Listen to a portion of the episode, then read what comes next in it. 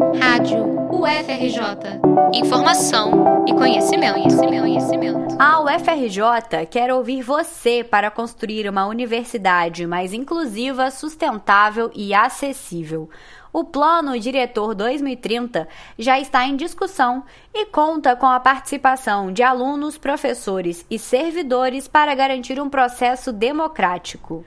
Um dos objetivos do plano é trazer impactos positivos para todas as pessoas que utilizam os espaços da universidade nas três cidades em que está localizada. Um dos princípios norteadores do projeto diz respeito justamente à utilização confortável, segura e afetiva das instalações da UFRJ. A ideia é que os campi sejam locais de oportunidades culturais, recreativas e de moradia. A reestruturação da residência estudantil está entre as medidas em estudo. A realidade de corte de orçamento das universidades, no entanto, pode prejudicar a execução do plano diretor.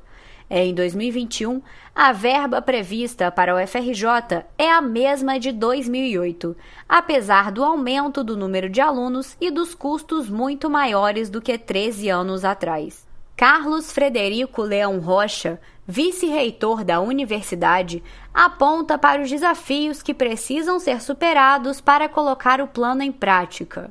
A UFRJ tem que fazer um planejamento é, sobre a, a, manutenção de suas instalações. Eu acho que isso é o principal.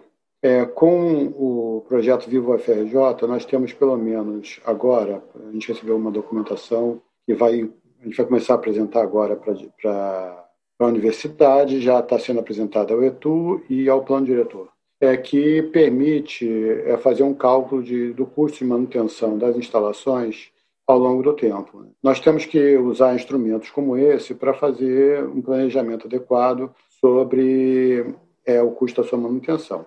É óbvio que com os cortes que nós estamos sofrendo, não há possibilidade, não há planejamento que resolva esse problema. É, nós estamos com cortes muito elevados, mas a, questão é que nós temos que fazer um planejamento.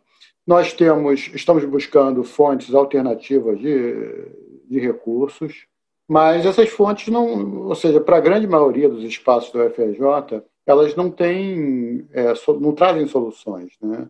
É, é óbvio que nós vamos tentar é, aprovar a PEC 24 de 2019, que permite que os recursos públicos não entrem, não entrem no teto dos gastos, os recursos próprios da universidade não entrem no, no teto dos gastos e permitam o uso livre desses recursos, que hoje nós não temos essa possibilidade.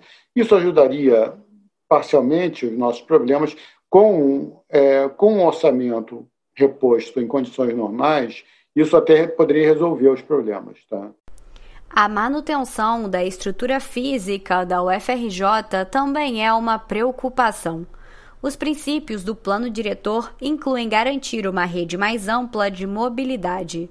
Segurança e ampliação das áreas verdes também são prioridade nas discussões dos grupos de trabalho.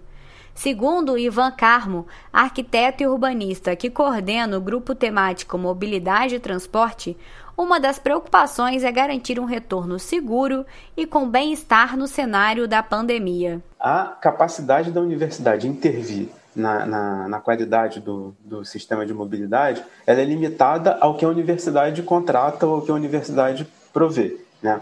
É, é, então, assim, a gente depende né, em relação ao transporte municipal ou intermunicipal, né, e a gente, eu vou abrir um parênteses aqui para falar que a gente não está tratando só da, da cidade universitária, a gente está tratando de, todos os campos, inclusive Macaé e, e Caxias. Então, a gente pesquisou os planos de mobilidade do Rio, de Caxias, de Macaé, tem gente no grupo desses lugares todos, né? Nenhum dos grupos, é, é, ou meu, nenhum dos, nenhuma dessas esferas desses municípios ainda conseguiu então, a gente compreende o porquê, mas a, a, ainda ninguém conseguiu estabelecer um regime seguro, de forma sanitária, né, para os sistemas públicos de transporte. Isso está acontecendo, gente, assim, eu acompanho isso na Europa, São Paulo já começou a dar uns passos, é, adequação de frota, é, é, é, é redução de número de passageiros por... E no Rio a gente vê que isso, é, a perspectiva disso acontecer é muito lenta. O corpo discente também terá voz no plano diretor. Camille Gonçalves, aluna de Engenharia Naval e Oceânica na UFRJ, foi escolhida representante dos alunos. Camille compartilha do sentimento de insegurança dos estudantes no atual contexto da universidade e avalia o possível impacto do ensino remoto nos próximos anos. É, na própria questão do plano diretor, a gente tem debatido isso, né? Se os nossos prédios eles vão ter, ter, ter estruturas mais abertas, essas estruturas que a gente entende hoje como ideais vão se manter. Eu acho que isso vai, tipo assim, para todas as coisas possíveis. É, mas, assim, eu acho que todas as dificuldades possíveis a gente vai ter nos próximos anos é, de conseguir pensar mesmo como que a universidade vai se dar é, para esse novo setor da vida, porque acho que o, os estudantes eles refletem a parcela da sociedade que a gente tem, né? Então, com o ensino cada vez mais democratizado, a universidade cada vez mais popular, a gente vai ter que pensar é, como fazer o possível para que não evada e como é, conseguir adequar essa, essa vida, né? O plano diretor está aberto às sugestões da comunidade acadêmica. É possível participar enviando e-mail com sugestões para contato@planodiretor.frj.br. Em breve, uma pesquisa também estará disponível na página planodiretor.frj.br.